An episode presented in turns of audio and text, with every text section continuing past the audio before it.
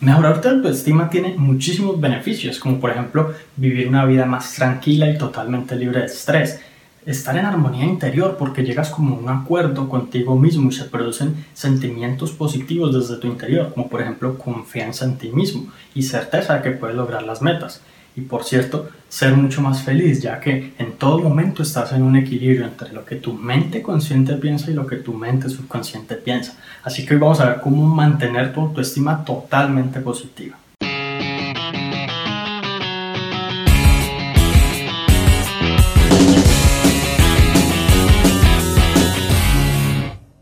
Hola, mi nombre es Juan Sebastián Celismar y muchas personas quieren mejorar sus vidas, pero no saben por dónde empezar. Y la realidad es que la autoestima es un excelentísimo punto de partida, porque te da como las herramientas que te permiten ya lograr cualquier otra cosa que te propongas, empezando con mejorarte a ti mismo y crear una mejor relación contigo mismo.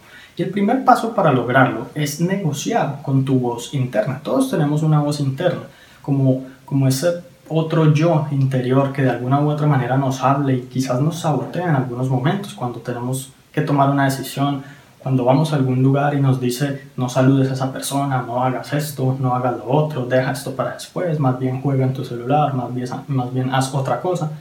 Y la verdad es que muchas personas ignoran esta voz interna y esa no es la idea. La idea es negociar con ese crítico interno que todo el tiempo está ahí como retumbándote en el fondo de tu cabeza. ¿Por qué negociar? Porque cuando tú lo escuchas, digamos que cuando no cuando lo dejas hablar es como como el diablo prácticamente si lo dejas hablar pierdes sencillamente tú tienes que entrar y decir no yo lo que considero es esto yo lo que pienso es tal otra cosa no, no estoy de acuerdo contigo porque tal cosa. Entonces, sencillamente tú empiezas a, como a mostrar tu punto, tus puntos de vista. Puede sonar un poco loco, pero es un diálogo interno, es un diálogo contigo mismo que prácticamente nadie hace.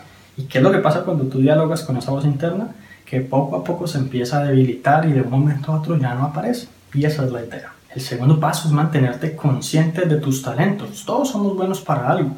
Incluso si tú crees que eres un bueno para nada, realmente no lo eres, Pregúntale a tus amigos, a tus padres, a tus familiares y te vas a dar cuenta de que muchas personas puede que incluso detecten cosas positivas en ti, habilidades o talentos que tú no sabías que tenías, que en realidad eres bueno para esas cosas. Entonces cuando tú eres consciente de ello, cuando tú te das cuenta de que por alguna razón extraña eres mejor que otros en eso, pues eso te hace sentir bien contigo mismo y refuerza más tu autoestima. El tercer paso es dejar el perfeccionismo, porque estamos en una sociedad en la que prácticamente nos exigen que seamos perfectos, tanto físicamente en nuestra apariencia como en los resultados que logramos. Queremos ser millonarios de la noche a la mañana y lograr cantidades de cosas, aun si no sabemos y no hemos estudiado de todo.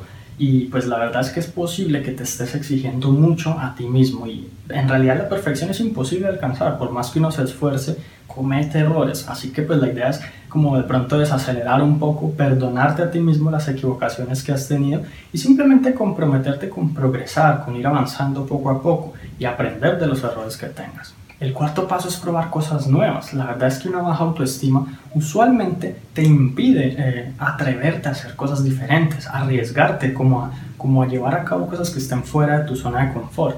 Y cuando tú estás en tu zona de confort, usualmente tu autoestima tiende a disminuir porque no te sientes capaz de llevar a cabo nada nuevo. Entonces tú puedes empezar con hacer cosas nuevas que sean pequeñas, de pronto no riesgosas, ni, ni peligrosas, ni, ni nada extremo, pero que sean cosas nuevas que hagas todos los días para salir de tu zona de confort. Eso te permitirá ir aumentando tu confianza en ti mismo inconscientemente, diciéndole a tu mente que tú puedes llevar a cabo cosas diferentes y puedes lograr lo que te propones poco a poco. Finalmente el quinto paso es no compararte con nadie.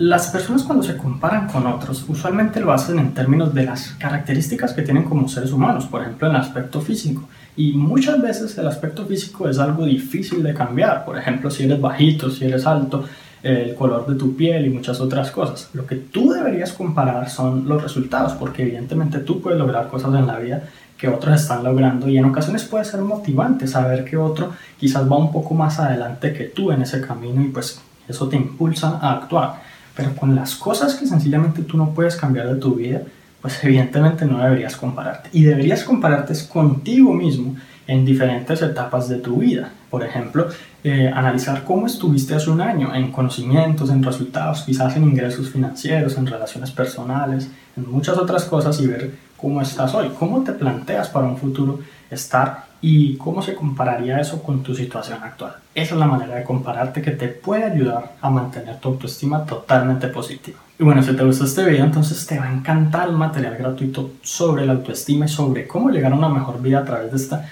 poderosa herramienta. Y por cierto, este material gratuito no está en YouTube. Para acceder a él, entra a la página www.juan.sc slash autoestima. Bueno, quiero recordarte que debes suscribirte al podcast si quieres estar atento a los nuevos episodios que estaré publicando frecuentemente. Te agradezco mucho y si conoces a alguien a quien pueda servir esta información, por favor envíasela para que ellos puedan mejorar también sus vidas paso a paso.